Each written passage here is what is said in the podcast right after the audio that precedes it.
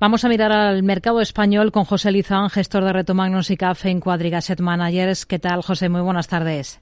Hola Rocío, ¿qué tal? Muy buenas tardes. Bueno, pues hemos visto una jornada en la que el selectivo español ha tratado de navegar dándose la vuelta al final hacia terreno positivo. Está por encima de esa cota de los 9.300 puntos, se mantiene ahí.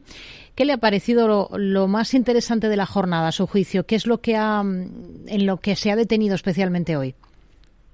Bueno, yo creo que lo más interesante es la fortaleza que tiene el índice en sí, ¿no? La verdad que un mercado americano que en relativo lo está haciendo mucho peor que la bolsa europea y las bolsas europeas con los cierres malos americanos vienen mal, pero luego acaban aguantando, ¿no? Y yo creo que esa fortaleza relativa pues eh, es lo más llamativo, sobre todo después de una campaña de resultados que, que además pues le da consistencia, ¿no? Porque los resultados de la bolsa española, pues más 30 beneficio por acción respecto al año pasado, pues está claro que las compañías están ganando.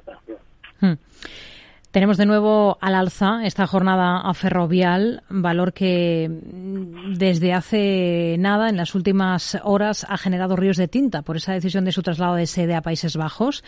Para el accionista de Ferrovial, ¿es una buena decisión?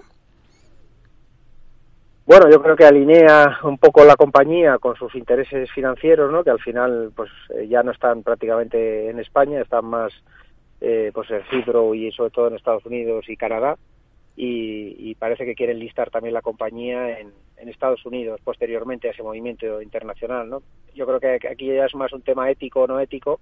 Una compañía que ha nacido y crecido eh, al son de la eh, obra civil española, pues eh, si es ético o no abandonar el país. ¿no? Yo creo que ese es más el debate, pero la alineación de intereses con sus accionistas, pues yo creo que se alinea sobre todo con sus activos ¿no? y con su portfolio de inversiones actual. Al margen de toda esta polémica, ¿usted le convence el valor ahora mismo como para tenerlo en cartera? No le vemos excesivo potencial, la verdad. Sobre todo no vemos una estrategia clara de crecimiento. Los activos que tiene son muy buenos y de primer nivel, lógicamente, pero creemos que ya está metido en precio, ¿no? Y para ver más crecimiento, pues no vemos un plan estratégico claro eh, que quizás con todos esos movimientos a futuro pues se produzca, ¿no? Pero a día de hoy no vemos las fuentes de crecimiento adicional a lo que ya se tiene en la compañía. Hoy ha vuelto a caer Celnex, lo mismo que la última sesión, después de presentar cuentas, se ha dejado más de un 1,5%. ¿Qué espera a partir de ahora para el valor? Bueno, es un valor que cuando el bono se tensiona sufre y lo estamos viendo ¿no? en los últimos días. Ha habido rumores de OPA en los últimos meses.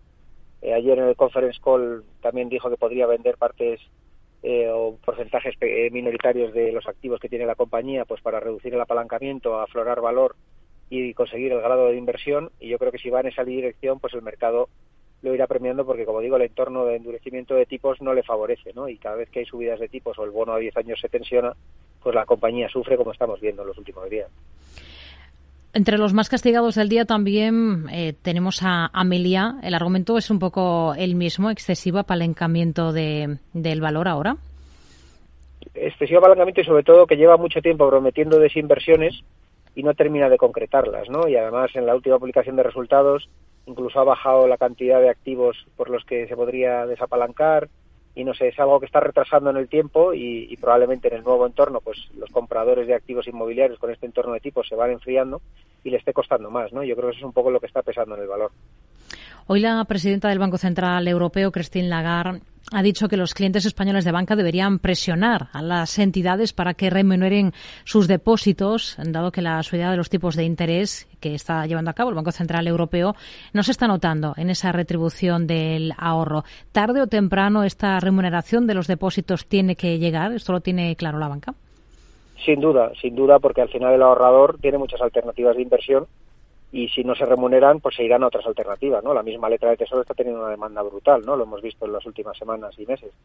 Pero yo creo que si no empiezan a remunerar, pues el, el inversor que es racional en un entorno de inflación buscará cubrir su pérdida de poder adquisitivo con otro tipo de activos, ¿no? Así que creo que es una cuestión de tiempo y que no tardará mucho y lógicamente pues eso al final ahora mismo estamos en el momento más dulce para la banca, ¿no? No no no remunera los depósitos y en cambio reprecia todo el tema de crédito, ¿no? Así que ahora es el momento de mayor margen de intereses, pero creo que es algo temporal y coyuntural y que a lo largo de cada año pues se irá se irá eh, subiendo el, tipo del depósito, desde luego.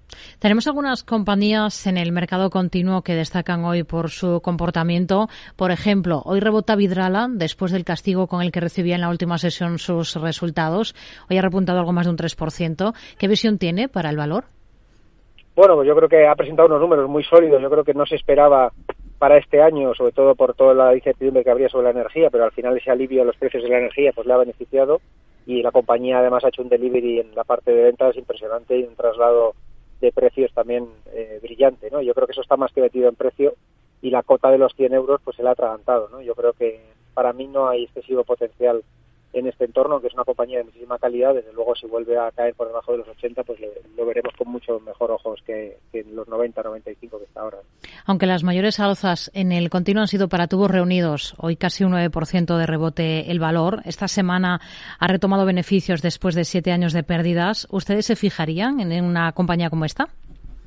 Bueno, es una historia de reestructuración, saliendo, como dices, de siete años de pérdidas, con grandes ERTES y ERES muchos problemas con, con el personal y, sobre todo con el ciclo, ¿no? Y el ciclo ha cambiado, lógicamente, ¿no? Hay un, hay un ciclo de CAPEX del sector de la energía y petrolero eh, mucho más favorable y desde luego están en un momento mucho más dulce, tanto Tubacés como tú, pero yo entre las dos me quedo con, con Tubacés, creo que está en una posición mucho más sana y creo que, tiene más sentido. José Lizán, gestor de Reto Magnus y CAF en Cuadriga Set Managers. Gracias por su análisis con nosotros. Muy buenas tardes. Igualmente, Rocío, un saludo.